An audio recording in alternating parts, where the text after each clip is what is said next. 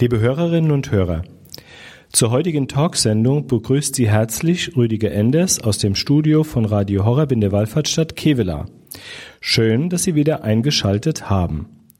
Radio Horror ist am Wochenende zu Gast in der katholischen Pfarrei Propstei St. Johann in Duisburg-Hamborn im Bistum Essen. Wir übertragen am Sonntag den Gottesdienst aus der Kirche St. Barbara bundesweit und laden Sie zur Teilnahme nach St. Barbara in Duisburg-Hamburg oder an den Radiogeräten ein. Wir sind erstmals in einer Projektgemeinde zu Gast, worüber wir unter anderem im Interview mit Pater Michael, dem Zelebranten, reden werden. Pater Michael ist Prämonstratenser und gehört zur Abtei Hamborn in Duisburg, der wiederum die katholische Pfarrei St. Johann seelsorglich angegliedert ist. Heute bin ich in der gastgebenden Abtei Hamborn bei unserem Gastgeber zum Interview. Lieber Herr Pater Michael, seien Sie herzlich gegrüßt. Ich darf Sie bitten, sich unseren Hörerinnen und Hörern kurz vorzustellen, woher kommen Sie gebürtig und welche Wege führten Sie hierher? Ja, vielen Dank, Herr Enders, und viele Grüße auch an alle Hörerinnen und Hörer. Schön, dass Sie eingeschalten haben. Ja, mein Name ist Pater Michael, wurde ja schon vorgestellt. Ich bin hier in Hamburg, in Bremser und gebürtig komme ich aus Karlsruhe. Man mag es gar nicht mehr so richtig raushören, aber durch die verschiedenen Wege in meinem Leben, das Studium unter anderem in Hannover und in Bonn und in Tübingen, bin ich dann irgendwann hier in Hamburg gelandet. Ganz genau eigentlich über ja, Berufungsgespräch. Was mache ich eigentlich nach meinem Studium? Ähm, Gehe ich in die Pfarrei? Werde ich Religionslehrer oder sonst irgendwie? Und habe mit einem Krankenhausseelsorger in Tübingen, wo ich ein Praktikum gemacht habe, mich intensiv mit dem Thema beschäftigt und erkannte die Prämonstratenser in der Nähe von Ulm, Kloster Rockenburg. Das habe ich mir angeschaut und von da aus bin ich dann nach Duisburg naja, ist ja Ruhrgebiet, aber mehr wieder so Richtung Rheinland zurückgekommen. Und ja, ja, als, wenn man so sagen möchte, als alter Badenser hat man es ja nicht so einfach mit bayerisch-Schwaben, die Landsleute. Aber ich war ja eben in Bonn ja ganz lange und habe ich fühle mich als Rheinländer und wollte irgendwie wieder zurück quasi ähm, Richtung Rheinland. Und so kam da für mich die Hamborner Abtei in Frage und habe hier mitgelebt, war ein paar Mal zu Besuch und habe mich dann entschlossen, ja, hier kann ich mir das vorstellen, hier trete ich ein, hier könnte ich Priester werden. Was hat Sie ausgerechnet an den Prämonstratensern, an diesem Orden so fasziniert? Mich hat die Offenheit fasziniert und fasziniert mich ja immer noch.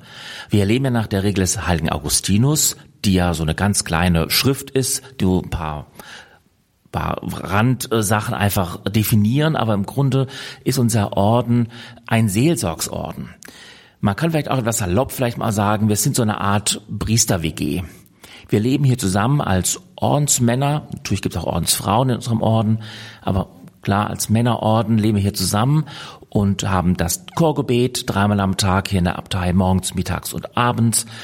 Ähm, und das ist auch schon das erste Spannungsfeld zwischen der Seelsorge, wenn man draußen ist, sozusagen bei den Menschen, im Krankenhaus, im Altenheim, in der Pfarrei, bei Krankenbesuchen, Kommunion, Unterricht und, und, und, was die Pfarrei so alles hergibt. Und das hat mich schon irgendwie angesprochen. Diese Freiheit der Seelsorge und wir haben ja ganz, ganz viele Felder, die wir bedienen als Promosatenser. Ja, dazu kommen wir später noch. Was ist denn so Ihre Freizeitbeschäftigung und wo am liebsten, Pater Michael? Ja, meine Freizeitbeschäftigung ruht ein wenig im Augenblick. Also am liebsten bin ich am Malteser von Hause aus mit Haut und Haaren. Ähm, aber das ist gerade ein bisschen schwieriger. Aber meine zweite große Entdeckung jetzt in der Freizeit sind die sogenannten Hidden Games. Man muss also kleine Kriminalfälle lösen. Ähm, und muss Hinweisen nacheifern, wird dann auch mal angerufen von diesem Spiel oder wie auch immer und muss eben, ja, den Fall lösen und den Kriminalfall auflösen. Das mache ich so gerne in meiner Freizeit. Ja, viel Freude dann damit. Wir sind, liebe Hörerinnen und Hörer, in Duisburg-Hamborn. Hamborn ist ein Stadtbezirk von Duisburg in Nordrhein-Westfalen mit ca. 75.000 Einwohnern. Bis zum Zusammenschluss mit der Kreisstadt Duisburg im Jahre 1990 29 zu Duisburg-Hamborn war Hamborn ein selbstständiger Stadtkreis und zählte damals zu den 40 größten Städten Deutschlands. Die erste Erwähnung des Ortes Hamborn reicht in das Jahr 962 zurück. Namensgeber war ein am heutigen Standort der Abtei, hier in St. Johann, wo ich jetzt bin, gelegener Gutshof Havenburen. Dieser Landsitz wurde 1136 dem Kölner Erzbischof mit der Auflage geschenkt, dort ein Prämonstratenserkloster zu errichten. Die Klostergründung selbst erfolgte durch die Abtei Steinfeld in der Eifel. Jetzt machen wir einen kleinen Sprung. 1890 hatte Hamborn 7900 Einwohner. Durch Eingliederung verschiedener Ortsteile wuchs Hamborn im Jahre 1906 auf ca. 70.000 Einwohner an. Hamborn erhielt am 1.4.1911 Stadtrechte. Seit 1935 wird Hamborn als Stadtteil von Duisburg geführt. Ein Prämonstratenserkloster bildet somit den geschichtlichen Kern der Entstehung von Hamborn. Herr Pater Michael, wir hörten gerade eben, dass die Schenkung des Landbesitzes an den Kölner Erzbischof zur Entstehung des Prämonstratenserklosters führte. Was bedeutete dies vor fast tausend Jahren, wenn es darum ging, ein Kloster zu gründen? Ja, dort, wo Klöster gegründet wurden, da ging es ja den Menschen meist noch immer besser. Also natürlich, die Bauern waren in der Lehnherrschaft, aber wenn man in dem dem Krummstab sozusagen des Abtes lebte und arbeiten musste, war das immer noch was anderes als unter den staatlichen Kräften. Es war doch etwas christlicher, etwas humaner. Man war wie eine große Familie, musste trotzdem arbeiten und seine Abgaben zahlen, aber es gab dafür auch Beständigkeit, es gab Bildung, medizinische Versorgung, was Klöster immer so gebracht haben. Welche Dimension hatte denn der Glaube, der katholische Glaube damals und welche lebendige Ausprägung in dieser Zeit das Klöster entstanden sind? Das war immer ganz vielfältig. Warum sind Menschen ins Kloster gegangen? Auf der einen Seite natürlich mussten die Kinder irgendwie versorgt werden. Wenn eine Familie zwei, drei, vier, fünf Kinder hat, war ja immer klar, einer muss ins Kloster. Auf der einen Seite, aber viele auch spiritueller Art. Man suchte eben doch ja, sein Leben mit Gott, wie kann ich diesem Gott folgen, wie kann ich mein Leben mit ihm genießen und, und gestalten, das alles spielt eine Rolle und vor allem auch Bildung. Im Kloster lernte man schreiben, lernte man lesen, die Frauenklöster genauso wie bei den Männern, gar keine Frage. Es kam die Handarbeit natürlich dazu. Das Bierbrauen darf man auch nicht vergessen äh, an dieser Stelle. Äh, das hatte schon auch was von Fortschritt und von einem wirklich guten Leben, auch wenn es sehr einfach war vor tausenden von Jahren, aber es war eine Art Fortschritt. Das heißt, eine Klostergründung war in jener Zeit kein Einzelereignis. Nein, das kann man so nicht sagen. Kein Einzelereignis. Es sind ja viele Klöster auch gegründet geworden. Und die Bremsertenser haben sich dann auch ja ausgebreitet, ausgehend eben von Bremontré, wo ja unser Ordensgründer, der heilige Norbert, angefangen hat. Und es ging ja rüber ähm, Bremondré, Steinfeld, Hamborn sind wir direkt in einer Linie gegründet worden. Zwar erst nach dem Tod unseres Ordensgruß 1136, aber es ist die Reihenfolge. Ja, und damit kommen wir zunächst einmal zum Gründervater der Prämonstratenser, dieses Ordens. Auf der Homepage ihres Ordens ist zu lesen, die Prämonstratenser wurden vor 900 Jahren von einem gegründet, der eines Tages fast buchstäblich vom Donner gerührt war. Wer war dieser junge Geistliche, der 1115 von einem Ausritt so völlig verändert in sein St. Victor Stift nach Xanten zurückkehrte? Ja, der Herr Norbert war an einem Ausflug, genau, und es braute sich ein Gewitter zusammen und der Blitz schlug wirklich buchstäblich, so sagt die Legende jedenfalls, neben ihm ein. Er fiel vom Pferd runter und wusste nicht, was ihm geschah. Und seitdem hat sich sein Leben quasi verändert. Er hat ja vorher schon in einem Stift von Xanten gelebt, als sogenannter Chorherr, aber da war man halt nur so anwesend. Und er hat es dann gemerkt, es geht um mehr. Er will tiefer einsteigen und musste vielleicht tiefer einsteigen, jetzt auch aufgrund dieser Blitzerfahrung. Und er hat seine Gelübde ernst genommen. Er hat gesagt, ich möchte Priester werden. Ist er nach Köln gegangen, wurde dort auch zum Priester geweiht und so weiter. Und sagt, wir müssen nach dem Evangelium leben. Also zurück zu den Wurzeln, zusammenleben, ähm, Gemeinschaft haben, Eucharistie feiern.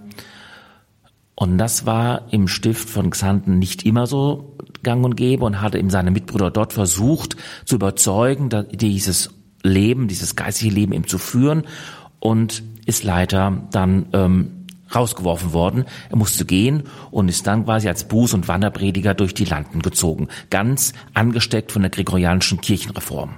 Das war mit Sicherheit ein hartes Leben, was der heilige Norbert von Xanten da zunächst einmal lebte als Buß- und Wanderprediger. Wie Sie eben sagten, damit wollte er Menschen auf einen neuen und vertieften Lebensstil, geistige Ausrichtung zu einer Umkehr führen. Zeigte das denn zunächst einmal Erfolg und wie ging die damals verfasste Kirche, die Gemeinde, ähm, die ihn kannten, mit diesem Phänomen um?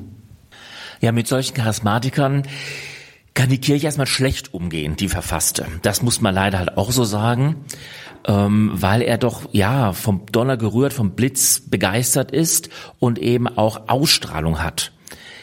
Er hatte ein Gefolge und durch seine Wanderpredigt hat er versucht, eben auch die Menschen wieder näher, ja, zu Christus zu führen und zu sagen, wir können hier schon so gottgefällig leben.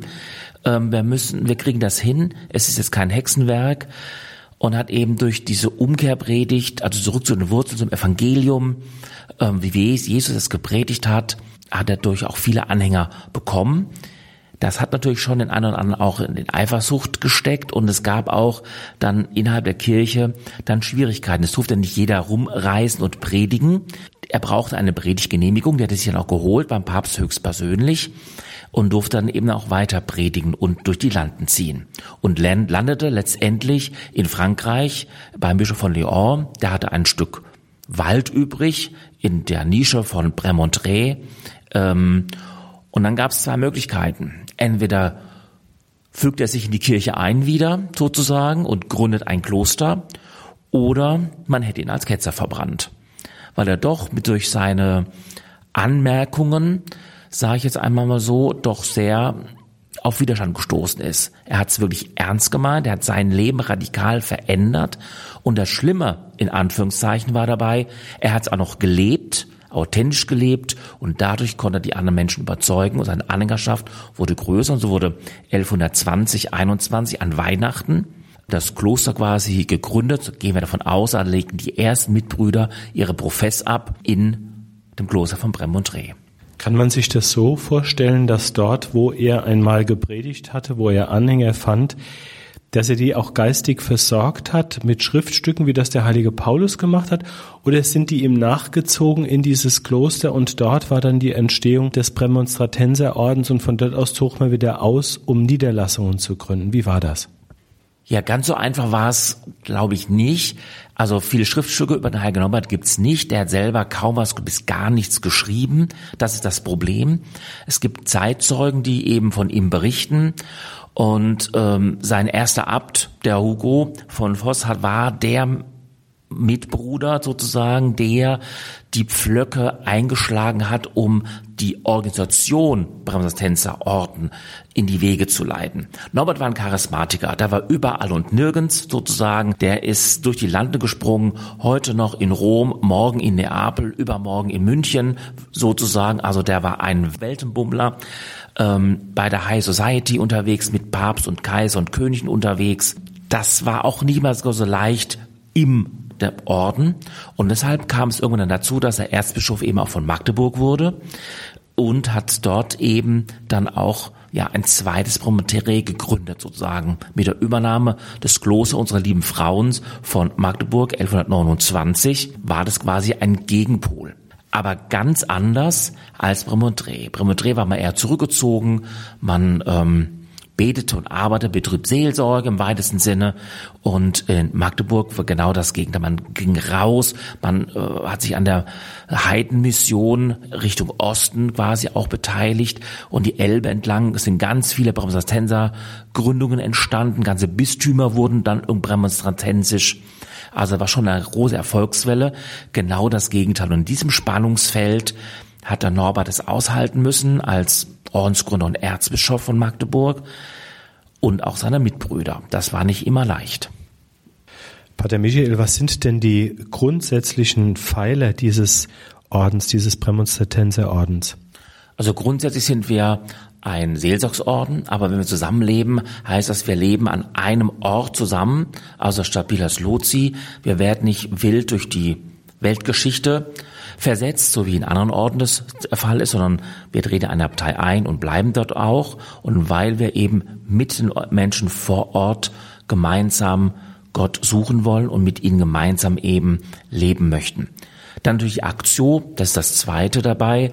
Ähm, wir arbeiten hier in der Pfarrei und hier in der Umgebung, in der Seelsorge und natürlich auch brauchen wir selbst Gemeinschaft, die Communio, damit wir eben gemeinsam auch uns gestärkt sind und das geistliche Leben eben durchführen können. Also das Chorgebet und das habe ich ja vorhin schon mal anklingeln lassen, ist ja auch ein großes Spannungsfeld zwischen dem klösterlichen Leben mit den Chorgebeten und den festen Zeiten und eben das Leben in der Pfarrei und in den Krankenhäusern, Altenheim und so weiter, wo wir Seelsorge eben betreiben. Ich habe dann auf der Internetseite auch gelesen, dass der heilige Norbert das Prinzip der traditionellen Chorherren für sich entdeckt hat. Was ist denn das? Ja, es liegt ja daran, dass er im Stift von Xanten eingetreten ist als Chorherr. Er war ja selbst Adliger, ein Herr von Gennep, genau hier gerade über der Grenze. Xanten ist ja nah an der holländischen Grenze. Ähm, und als Adeliger war man eben dann in einem Chorherrenstift. Und sein eigentlicher Arbeitsbereich war ja der der Chor sozusagen, also der, der Chorraum, die Apsis der Kirche, wo das Chorgebet stattfindet. Daher lässt sich dieser Name auch nochmal leicht ableiten, Chorherr.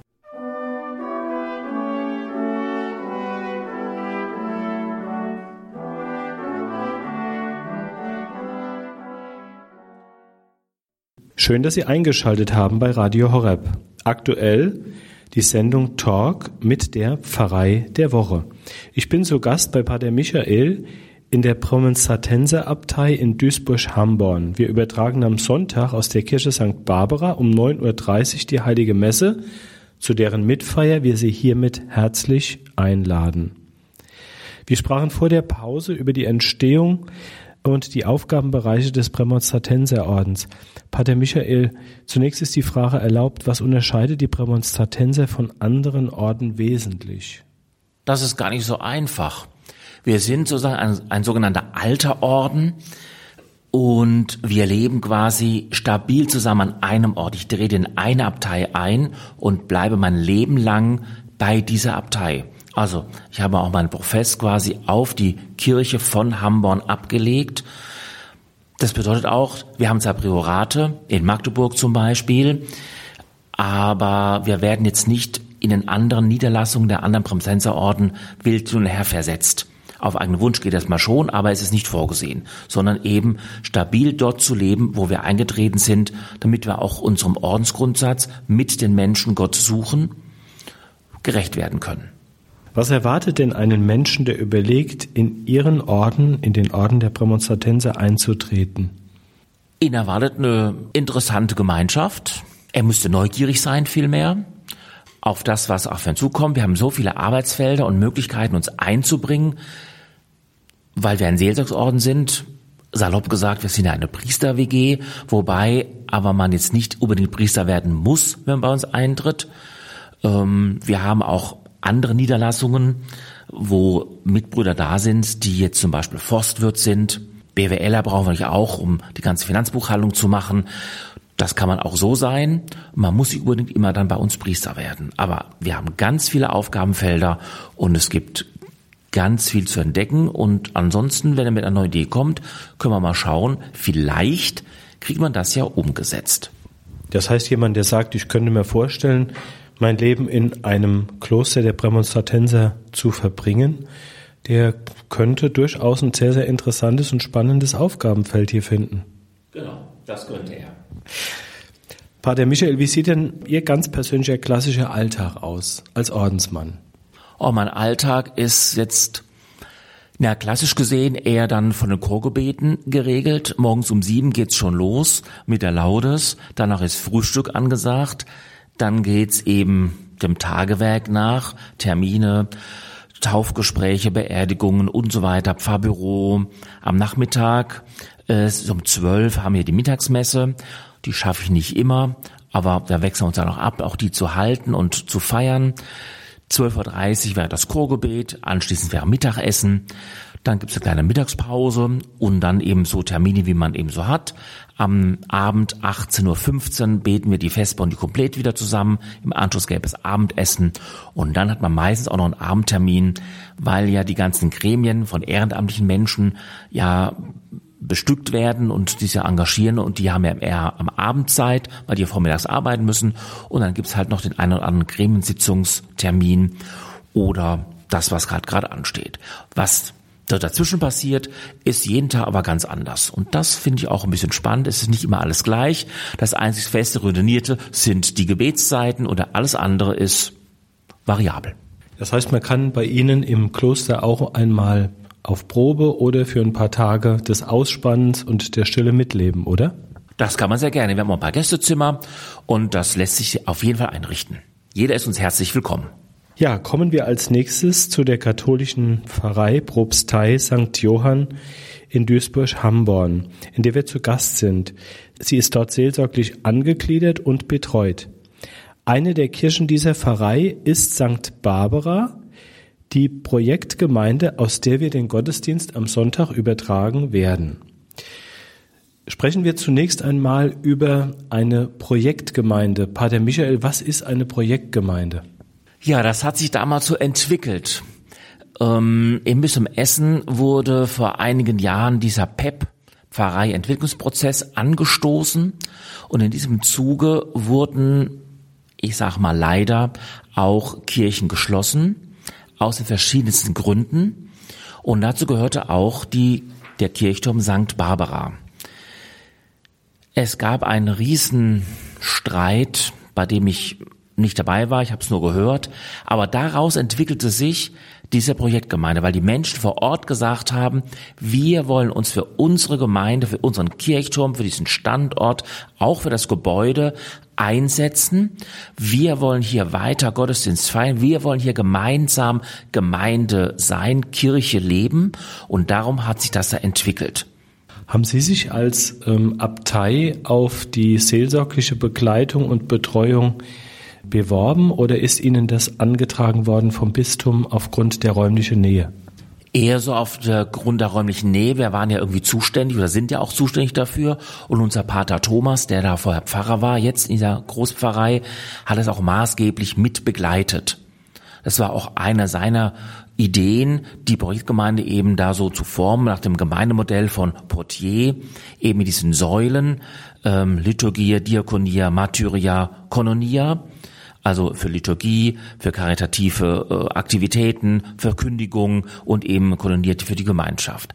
Da haben sich Leute gefunden, die fanden das Modell super gut und haben es versucht umzusetzen und wie ich finde, super gut umgesetzt. Das läuft wirklich sehr gut. Es ist alles in ehrenamtlicher Hand. Dieser Kirchenstandort wird von einem ehrenamtlichen Leitungsteam, dem sogenannten runden Tisch, geleitet. Dort wird alles besprochen, was für den Standort wichtig ist. Und sie haben dort auch viele ehrenamtliche Helferinnen und Helfer, die sich um Gottesdienste kümmern. Wortgottesleiterinnen, die bereiten das alles vor, da ist auch öfters ein Wortgottesdienst, ist auch eine Messe ähm, die wird auch von diesen ehrenamtlichen Menschen vorbereitet. Das ist wirklich eine wunderschöne Sache, ein Geben, ein Nehmen, eine blühende Gemeinde, muss ich sagen. Viele junge Menschen auch da, junge Familien.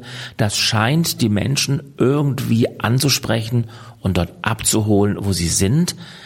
Ja, diese Projektgemeinde zunächst einmal, Sie hatten das ja sehr schön erklärt eben, die ist halt getragen von der Initiative der Ehrenamtlichen. Und das heißt von einem Engagement äh, mit vielfältiger Voraussetzung, eine Kirche, wenn man so will, ohne festen Priester, getragen von ehrenamtlichem Arrangement und eine Projektgemeinde, die mehr oder weniger auch das Geld selbst verdienen muss, um diese Kirche zu unterhalten. Und ich habe mir gerade eben, als ich da die Fotos gemacht habe, sagen lassen, ähm, dass dort ein sehr großer Zusammenhalt ist, dass man sich einig ist, dass diese Kirche weiterhin bestehen soll und dass man im Grunde genommen auch stolz ist, dass auch aus anderen Gemeinden und Pfarreien in Duisburg Menschen zum Gottesdienst dorthin kommen und nicht wenige. Ich möchte aber zunächst noch mal ganz kurz zurück auf den Geist des Gründers. Spielt der denn heute noch für die seelsorgliche Ausprägung in der Pfarrei eine Rolle? Die Spiritualität unseres Ordensgründers Norbert auf jeden Fall. Natürlich können wir nicht mehr so sprunghaft sein wie er damals. Er war ja ein Weltenbummler, ein Impulsgeber. Er hatte tausend Ideen oder vielleicht auch Flausen im Kopf. Das hat ihn auch sehr spannend gemacht. Das haben viele Menschen auch be begeistert und haben ihm, sind ihm nachgefolgt. Aber er war immer ein Verfechter auch der Eucharistie.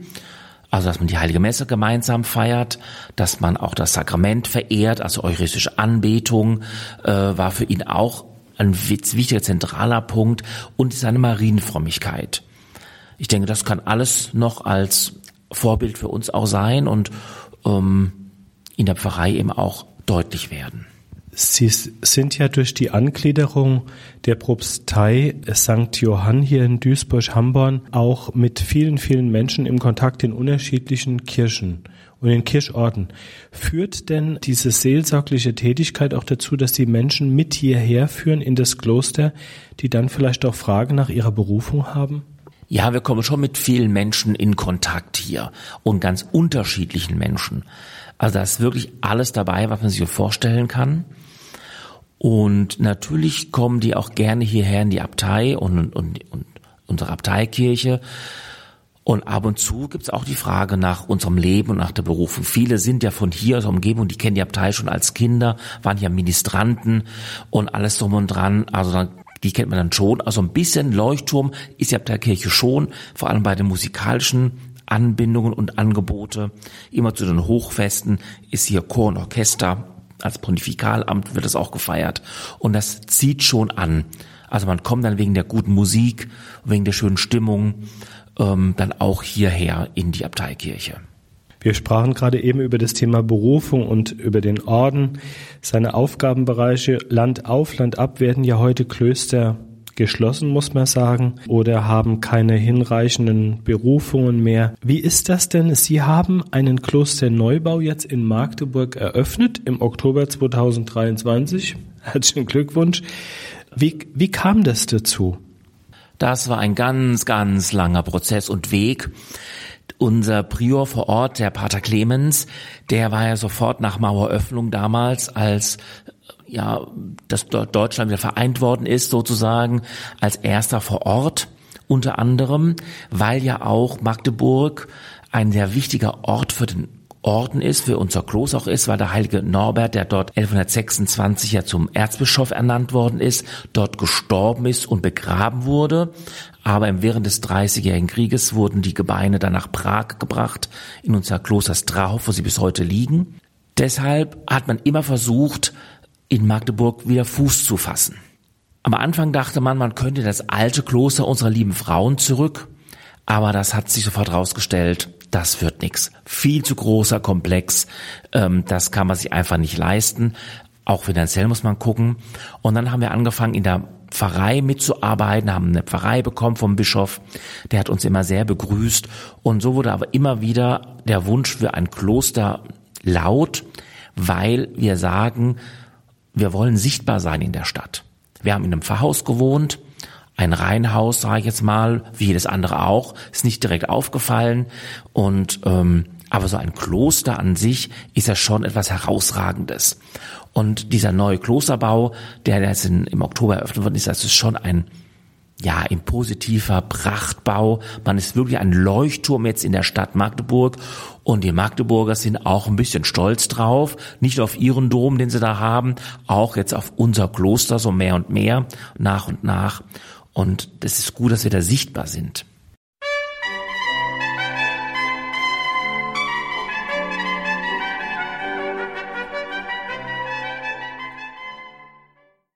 Sie Sie haben eingeschaltet bei Radio Horeb und hören das Interview mit Pater Michael. Wir sind zu Gast in der Abtei Hamborn im Kloster der Prämonstratenser in Duisburg-Hamborn. Sie sind herzlich eingeladen zur Teilnahme am Gottesdienst am Sonntag in der Kirche St. Barbara oder an den Radiogeräten. Wir hatten vorher schon mal ganz kurz das Thema dieser Projektgemeinde, die von Ehrenamtlichen ganz intensiv getragen wird.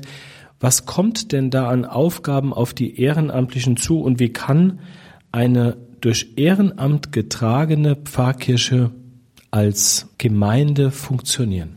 Na, als Aufgaben kommen auf die Ehrenamtlichen alles zu, was sonst auch auf eine Pfarrei zukommt. Also wenn wir von außen nach innen mal gehen, natürlich muss da jemand dafür sorgen, dass das Gebäude in Schuss gehalten wird. Es muss äh, Heizöl gekauft werden. Ähm, die Fenster müssen geputzt werden. Es braucht einen Küster, der da auf und zuschließt. Ähm, dann braucht es Menschen, die eben sagen, wir bereiten die Gottesdienste vor, wir halten Gottesdienste, wir bieten geistige Angebote an, machen offene Kirche, damit die Türen geöffnet sind und Menschen einfach mal reinstuppern können, zum Beten da sein können. Äh, das Thema Jugendarbeit spielt auch eine Rolle. Es ist in St. Barbara eine ganz große und tolle Ministrantenschaft die hoch engagiert ist. Dann gibt es natürlich auch Menschen, die müssen sich um die Säle kümmern, um die Räumlichkeiten kümmern. Das muss natürlich auch geputzt werden, es muss gepflegt werden. Wenn es vermietet wird, muss sich jemand um die ganze Organisation kümmern, ähm, eben Terminplanungen. Dann gibt es ja verschiedene Veranstaltungen wie Kirchenkino oder Motorradgottesdienste oder Tiergottesdienste. Das muss alles auch gemacht werden. Das, die Grünanlage außenrum muss geplant werden und, und in Schuss gehalten werden. Und dann natürlich, wie gesagt, inhaltlich Erstkommunion Vorbereitung muss geregelt werden. Die Gottesdienstvorbereitung muss geregelt werden. Wer kauft dann wie Kerzen ein? Das alles kommt auf die Leute vor Ort zu und da haben sie sich in verschiedenen Säulen, nennt sich das, in verschiedenen Gruppen zusammengetan. Denn es geht ja nicht nur erst um Liturgie und um die Verkündigung, sondern es geht ja auch um kreative Sachen, eben Diakonia. Es gibt ein Obdachlosenessen einmal im Monat. Das muss organisiert werden. Ähm, und sonst, wenn Hilfe benötigt wird und jemand da an der Tür schellt, das muss abgefangen werden. Es gibt eine Dame, die sitzt ehrenamtlich zweimal die Woche für ein paar Stunden im dem Büro vor Ort, um eben dann auch so Kleinigkeiten, die Intentionen, Taufanmeldungen und so weiter abzuwickeln, entgegenzunehmen und dann hier ans Pfarrbüro weiterzuleiten. Also es gibt ganz, ganz, ganz viele Aufgaben und ich glaube, ich habe noch nicht längst alles aufgezählt. Und es gibt auch einen sehr engagierten Förderverein, die fünf Säulen im Internet, die Liturgie, die Diakonia, also die karitative Gemeinschaft, die Verkündigung, Gemeinschaft gelebt, so wie Sie es eben ja sagten, gemeinsam Gott suchen und mit ihm leben und das Wirtschaftliche. Kann so eine Projektgemeinde wie diese, bei der wir zu Gast sind, kann das ein Modell sein für die Zukunft der Kirche, flächendeckend? Flächendeckend weiß ich nicht, aber grundsätzlich würde ich sagen, ja, das ist ein Zukunftsmodell für die Kirche weil dort Menschen kommen zusammen, die wollen was, die ziehen an einem Strang, die sind hoch motiviert und die kriegen das auch noch hin. Die müssen aber auch begleitet werden. Und da liegt dann auch die Verantwortung der Hauptamtlichen. Es werden immer weniger hauptamtliche Menschen, die in der Kirche arbeiten, nicht nur Priester, sondern auch Pastoralreferenten, Gemeindereferenten, äh, Diakone, Ordensleute insgesamt. Und es muss viel mehr auch aus der Gemeinde herauskommen. Und man merkt es schon, Sie haben es ja auch eben gesagt, Sie haben einen tollen Zusammenhalt dort und das muss eben unterstützt werden. Und ich denke, das ist unsere Aufgabe als Hauptamtliche, diese Menschen auf diese Aufgaben vorzubereiten, äh, zu unterstützen und zu begleiten, damit es eben weitergehen kann und sie gestärkt ihre Aufgaben eben auch wahrnehmen können. Der Herr Stratenhoff, mit dem ich vorhin sprach, der im Förderverein von St. Barbara ist, der mich rundgeführt hat durch die äh, Gebäudlichkeiten, hat mir dann gesagt, dass die ganze seelsorgliche Anfrage direkt hier im Kloster aufläuft, oder? Ja, das stimmt. Die ganzen Seelsorgsanfragen äh, werden letztendlich, kommen hier im Kloster an, also hier im Fahrbüro, wie wenn jemand heiraten möchte, Beerdigung und so weiter, die ganzen Kasualien, wie man so sagt, das kommt schon auch hier an, ja. Weil ja dort vor Ort das kleine Fahrbüro in Anführungszeichen ja auch nur stundenweise besetzt ist von einer ehrenamtlichen Dame, die kann das auch gar nicht alles leisten, was hier alles äh, gemacht werden muss in so einem Fahrbüro. Und es gibt ja auch schöne Räumlichkeiten, habe ich gesehen, die man anmieten kann in dieser Pfarrei. Ja, wird man sehen. Das Projekt läuft schon einige Jahre, läuft erfolgreich und wir beten mal dafür, dass es erfolgreich auch weiterlaufen kann und vielleicht auch ähm, so eine Art Leuchtturmfunktion hat für andere Gemeinden, die in eine ähnliche Situation kommen könnten. Pater Michael, glauben Sie, dass aufgrund des Engagements und des Ziels des Erhalts dieser Kirche St. Barbara, dass man da viel näher zusammensteht, vielleicht wie in anderen Gemeinden? Ja, ich denke schon, weil hier kommt es auf jeden Einzelnen an. Man muss raus aus dieser Bedienmentalität, die viele ja immer noch haben, die sich einfach sonntags in die Messe setzen und sagen, jetzt tanzen wir mal was vor. Ich darf etwas salopp so sagen, bitte verzeihen Sie so. Aber da sind die, die gehen einen Schritt weiter. Die freuen sich, wenn Messe gefeiert wird, wenn ein Priester mal da ist. Die freuen sich aber genauso gut, wenn Wort Gottes feiern sind. Die Menschen kommen, weil sie da gemeinsam erleben, hier feiern wir gemeinsam Gottesdienst. Hier ist Gott auch irgendwie erlebbar, weil wir alle gemeinsam ja mittun können. Ja, dieses Engagement ist eigentlich, denke ich, die Zukunft auch. Und das schweißt sie dort vor Ort zusammen. Sie haben ein Ziel und sind ähm, gemeinsam unterwegs und auf jeden kommt's an. Habe ich ja eben schon mal gesagt. Da kann man sich nicht einfach zurücklehnen und sagen, mach mal was, sondern gemeinsam ist man stark. Und das haben, glaube ich, die Menschen in dem Kirchort St. Barbara verstanden und die leben das auch. Und tragen es, so habe ich es ja vorhin auch gehört, auch im Gebet. Ja. Genau.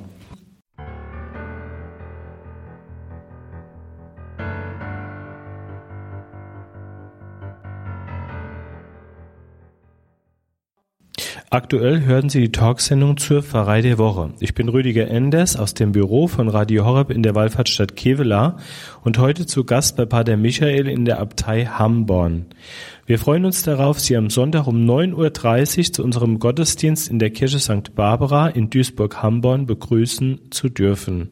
Pater Michael, ähm, ich würde Sie bitten, unsere Hörerinnen und Hörer auf einen kurzen Rundgang durch Barbara zu führen. Ja, wenn Sie reinkommen durch das Hauptportal, dann stehen Sie in einer großen Hallenkirche. Und Ihr erster Blick fällt direkt raus nach vorne in den Altarraum. Das ist ein großes Mosaik dargestellt. In der Mitte oben sehen Sie dann auch äh, das Lamm Gottes. Es wird auch angestrahlt.